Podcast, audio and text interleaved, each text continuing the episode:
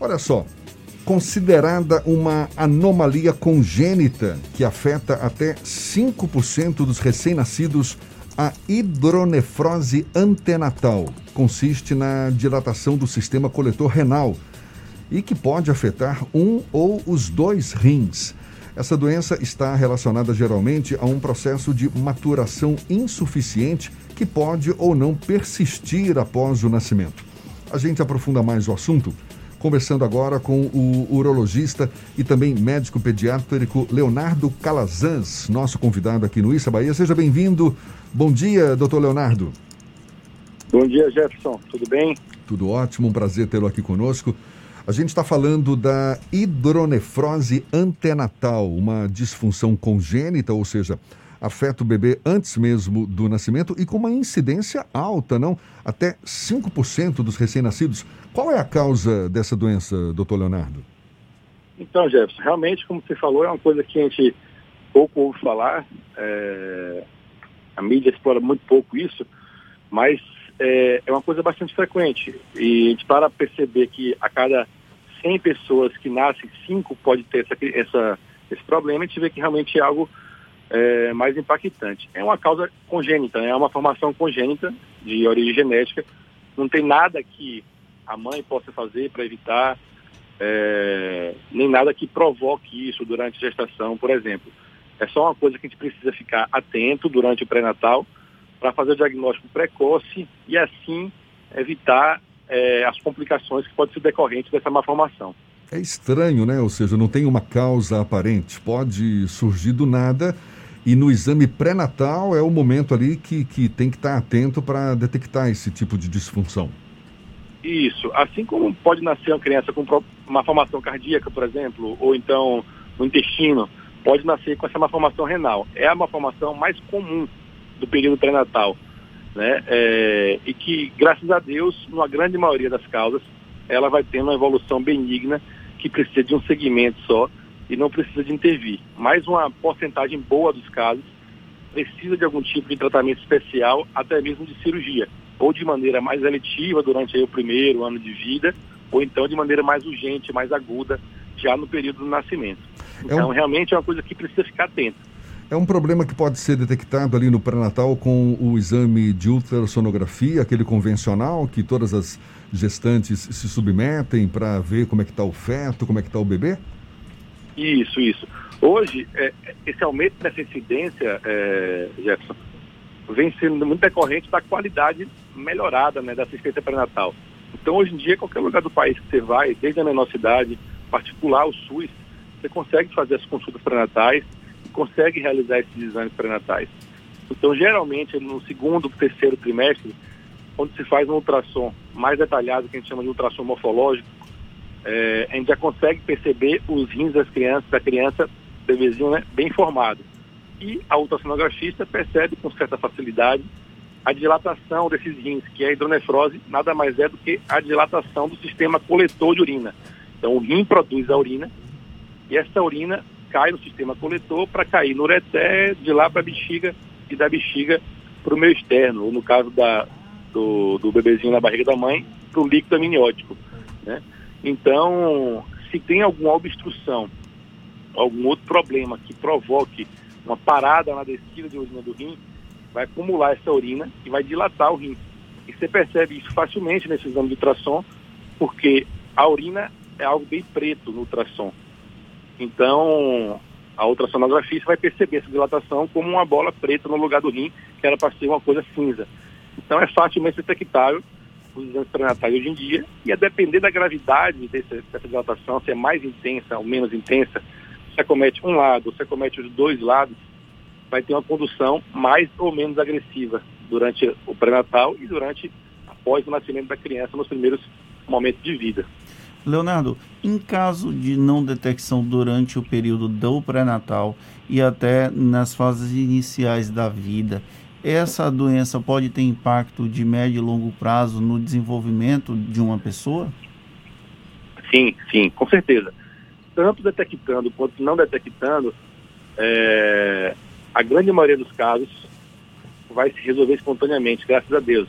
Digamos que uns 60%, 65% tem um curso benigno e vai resolver sozinho. Mas os outros 35%, caso não diagnosticado no pré-natal ou no momento inicial, é, vai, pode provocar um, alguns problemas. O principal deles é a perda da função do rim.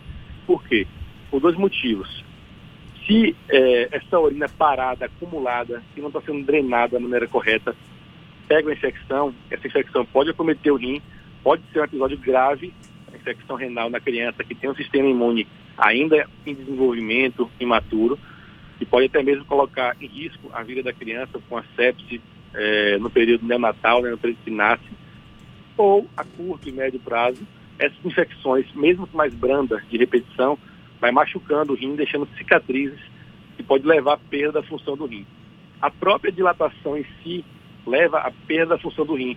O parênquima do rim, que é a parte que produz a urina, ela, ele vai sendo substituído por esse grande saco de urina que vai sendo acumulado. E a criança pode perder essa função desse rim, esse rim ficar inoperante.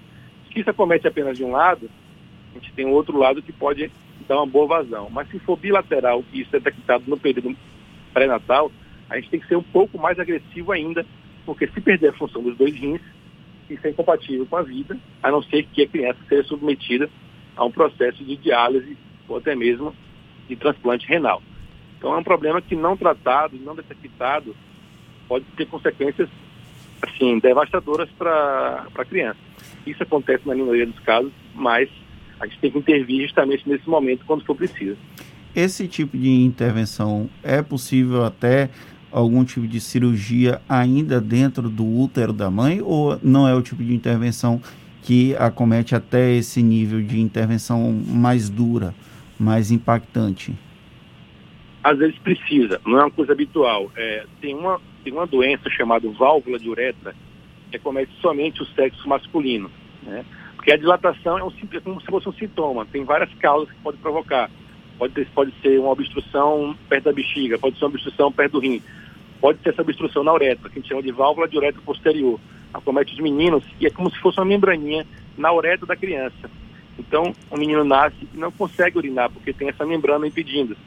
E aí começa a dilatar a bexiga, os dois ureteres, o rim. É, e isso é grave, porque a criança não urina, a função do rim altera muito, e a criança nasce com dificuldades para urinar com a, função, com a função do rim prejudicada. Nesses casos, em algumas situações, a gente intervém assim que nasce. Raramente intraútero, por quê? Por dois motivos. Primeiro, porque aqui no Brasil a gente tem ainda poucos profissionais especialistas em fazer abordagem intrauterina. Seja urologistas especialistas nisso, seja é, radiologistas intervencionistas ou obstetras que atuem intraútero.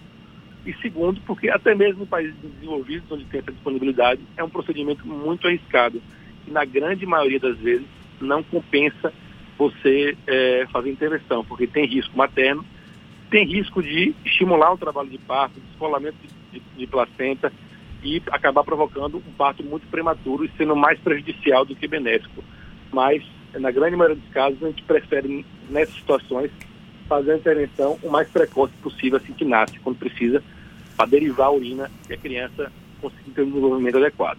Doutor Leonardo, imaginando que a, essa hidronefrose antenatal não seja diagnosticada ali na vida intrauterina, quais são os sinais que o bebê apresenta que podem é, indicar ou sugerir a incidência dessa doença e que podem servir de alerta para a mãe?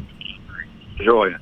É, caso passe desapercebido é, e seja um caso mais leve, o que vai acontecer é que a criança, na grande maioria das vezes, vai ter uma vida normal, a depender da causa, né? Não vai ter infecções, vai estar com o rinzinho dilatado ali, mas nos primeiros meses de vida, nos primeiros anos de vida, a gente não faz ultrassom de rotina em criança, então vai passando desapercebido.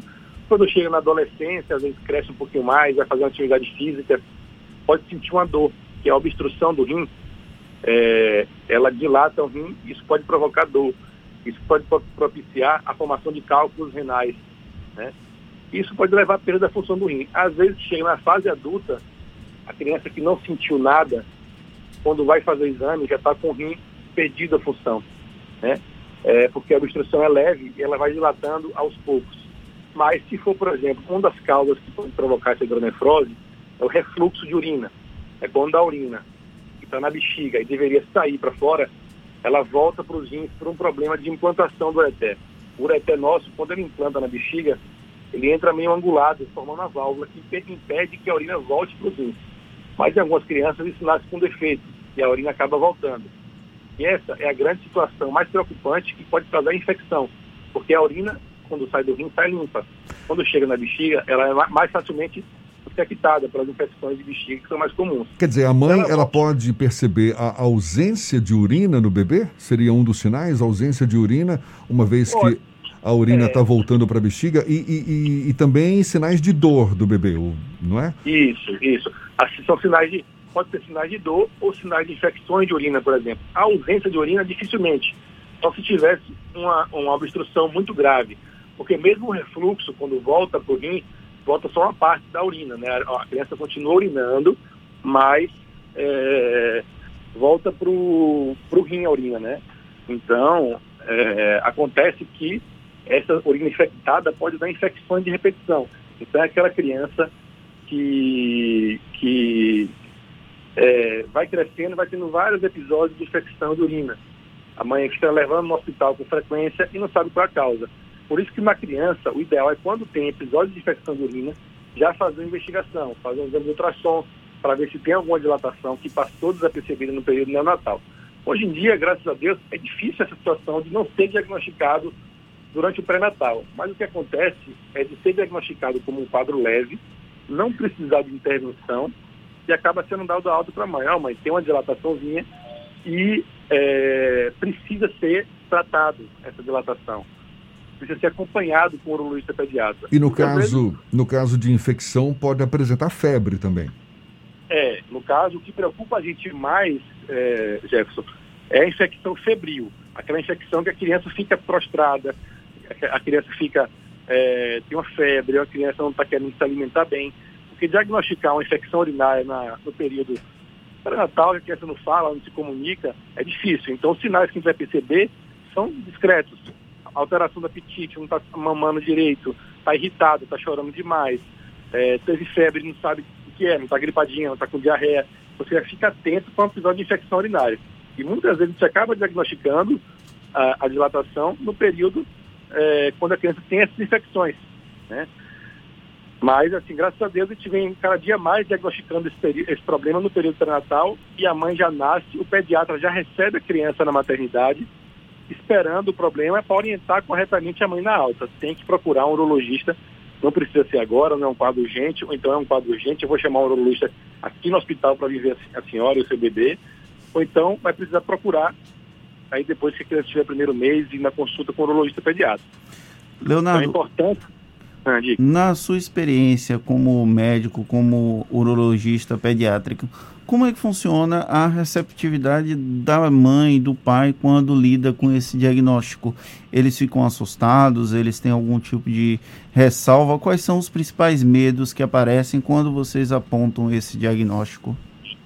É, é uma pergunta muito interessante, viu, Fernando? É, essa é a principal preocupação da gente. Porque, como eu falei no começo, a grande maioria dos casos vai ter uma evolução benigna, até mesmo durante os próximos ultrassons pré-natais, vai se perceber uma melhora, e quando nasce, vai tendo uma melhora gradativa. Ou então é um caso leve, que precisa ser seguido é, bem cuidadosamente, mas que não vai ter precisão de intervenção.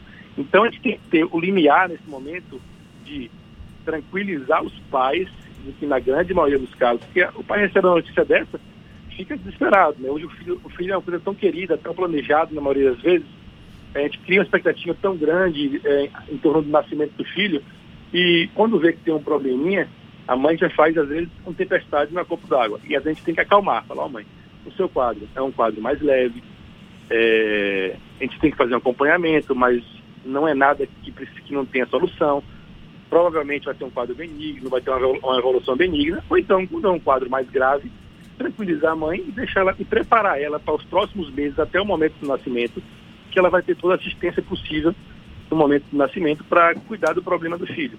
Certo? Então, a gente tem que ter o limiar muito tênue para não alertar demais a mãe, nem gerar uma ansiedade que muitas vezes é, não é necessária e, ao mesmo tempo, deixar ela alerta a ponto de que saber que é um problema que vai ter que ter um acompanhamento. Porque senão, às vezes, a criança nasce, a mãe esquece do problema e não leva mais em, em nenhum urologista pediatra para acompanhar e acaba gerando aquele problema que eu falei com vocês anteriormente. A gente está falando de uma doença congênita, não é? Que é desenvolvida antes mesmo do nascimento, mas ela pode ser adquirida também após o nascimento, doutor Leonardo?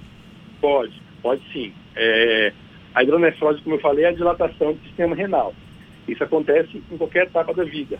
É, às vezes a criança nasce tem um ultrassom pré-natal normal, porque é uma, é uma coisa, é uma dilatação muito discreta, ou é um refluxo muito discreto, mas ao longo da vida ela apresenta alguma infecção de urina, algum quadro de dor, e quando vai fazer o exame, detecta a, a, a dilatação, ou porque já nasceu com ela, mas não foi suficiente para dilatar na barriga da mãe, ou porque adquiriu depois. Por exemplo, todo mundo sabe, é, a gente tem, é muito frequente na população os cálculos renais. Se o cálculo renal, por exemplo, em qualquer idade, de qualquer sexo, é, desce impacta no ureter, obstrui o ureter, ele vai gerar uma dilatação, a endonefrose. Aí é uma causa que geralmente é temporária. Depois que você é, trata e resolve esse problema da pedra, ele melhora. Ou então, se alguém tem algum tipo de tumor na barriga e comprime o ureter, ele dilata também gera uma endonefrose. Então, aí são causas geralmente no adulto, causas secundárias a outros problemas. É diferente das causas que provocam é, na criança, mas o mecanismo os danos, as consequências, se não tratados, são os mesmos. Né? É, então, realmente tem que ficar bem atento a esses, esses problemas para poder tratar o quanto antes. Maravilha. Doutor Leonardo Calazans, urologista, também médico pediátrico, diretor do Núcleo de Urologia do Instituto Baiano de Cirurgia Robótica, preceptor de Urologia das Obras Sociais Irmanduce e também do Hospital Estadual da Criança de Feira de Santana. Muito obrigado pela sua disponibilidade, pelos esclarecimentos. Seja sempre bem-vindo aqui conosco. Bom dia e até uma próxima. Obrigado, Jefferson. Eu agradeço a oportunidade de falar um tema que não é tão frequente na, na mídia, não aparece tanto. É, e queria também desejar meus parabéns e muitos anos de vida a você, que continue durante muitos anos alegrando e acompanhando a gente nas manhãs aí em direção ao nosso trabalho.